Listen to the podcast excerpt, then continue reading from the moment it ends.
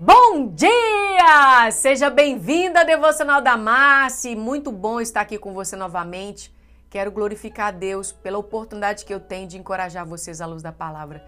Eu não conheço vocês de forma pessoal, mas eu conheço um Deus que ama você e permitiu você hoje ouvir essa palavra que vai ser de encontro ao seu coração, talvez a necessidade da qual você esteja passando hoje.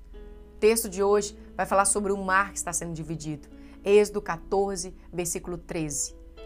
Então Moisés disse ao povo: Não tenha medo, tome uma posição, seja firme, confiante sem desânimo, e veja a salvação do Senhor que ele realizará para você hoje. Para aqueles egípcios que você viu hoje, você nunca mais verá. Deus está sendo tão claro em Sua palavra, nos dando duas palavras poderosas para nós não temermos medo, né? Não tenha medo. Quando o Senhor nos dá uma palavra, não tenha medo, Ele nos quer que tenhamos nós uma ação a respeito disso, uma prática a respeito de um comando, que é uma posição. E Ele diz: fica firme, seja confiante, não tenha medo, não tenha desânimo, não, não seja desanimado. E Ele fala que conhece o nosso opositor. No caso aqui, Israel tinha um povo do qual o perseguia, que eram os egípcios. E Deus estava falando: tá vendo esse povo que você viu aí, ó? Você não vai ver mais, porque eu estou cuidando deles. E é assim, queridos, a respeito de tudo aquilo que nos rodeia. Aqueles que se opõem a nós vão se ver com Deus, não é conosco. Mas você precisa saber: Jesus disse que o diabo é mentiroso. Ele é o pai de toda mentira. Você pode ver isso na sua Bíblia, em João 8,44. A verdade não está nele. Ele tenta usar de falsidade para enganar o povo de Deus a fim de que nós tenhamos medo de que não sejamos ousados o suficiente para sermos obedientes ao Senhor. E assim não vamos colher as bênçãos que Deus tem reservado para nós.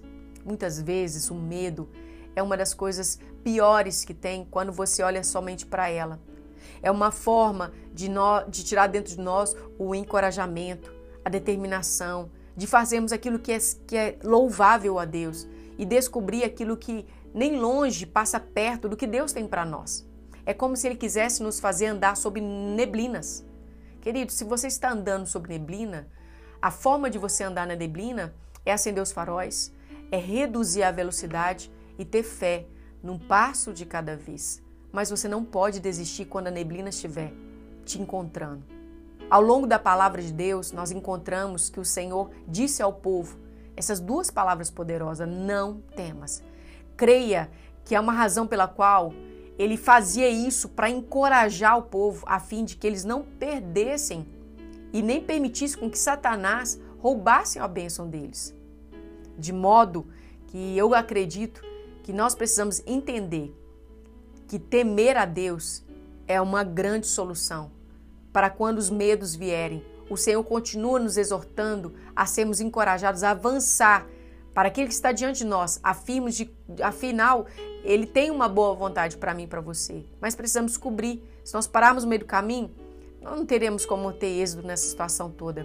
Mas você pergunta, mas por que, pastora? Porque ele sabe quão grandes bênçãos espera por nós o nosso próprio inimigo.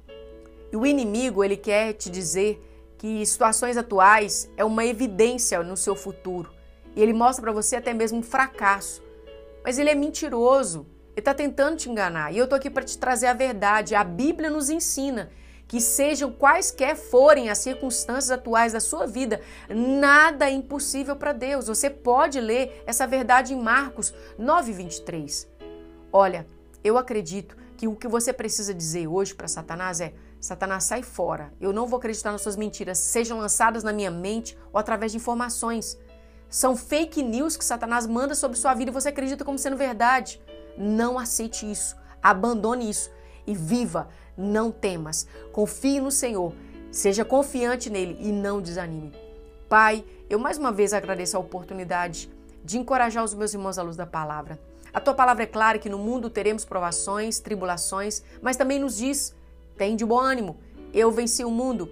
Nos faça, em nome de Jesus, ver a vitória reservada para cada um de nós. Que possamos colocar essas duas palavras em práticas. Não tema e confiar assim e caminhar um passo de cada vez, confiando que o Senhor está conosco e não estamos sozinhos. Eu agradeço, Senhor. por, mais uma vez, ter a oportunidade de liberar essa palavra meus irmãos e que seja tudo aquilo que eles precisam, em nome de Jesus. Amém, queridos? Não se esqueça, o sucesso da sua caminhada em Cristo está na prática da própria palavra de Deus.